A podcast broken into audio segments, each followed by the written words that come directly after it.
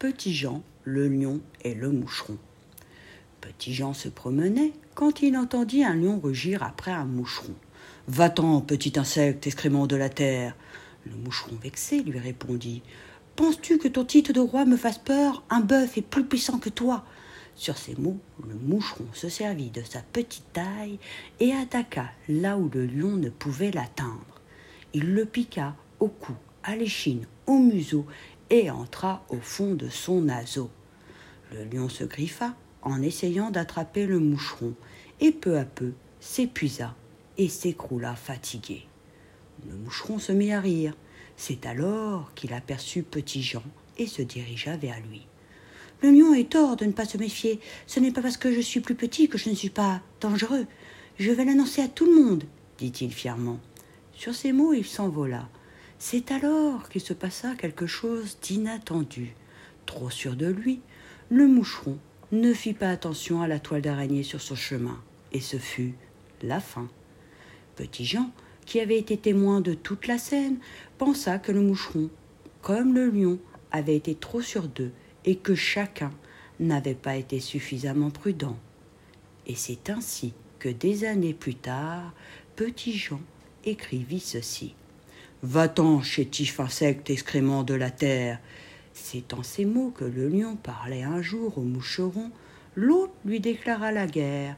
Penses-tu, lui dit-il, que ton titre de roi me fasse peur ni me soucie? Un bœuf est plus puissant que toi. Je le mène à ma fantaisie.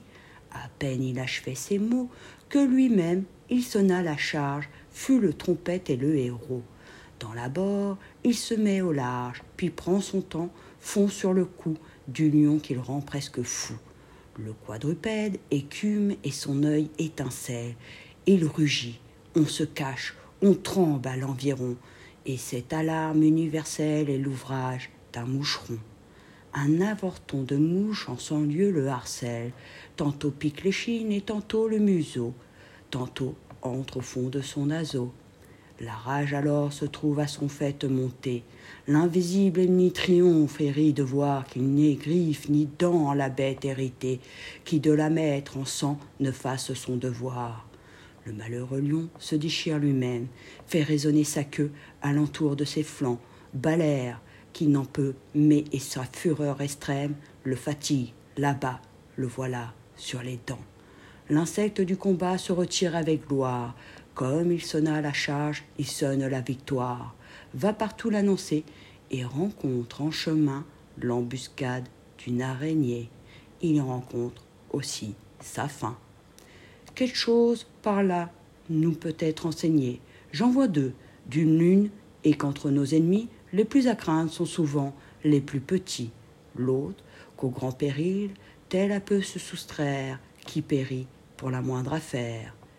Et petit Jean, qui était devenu grand, signa Jean de La Fontaine.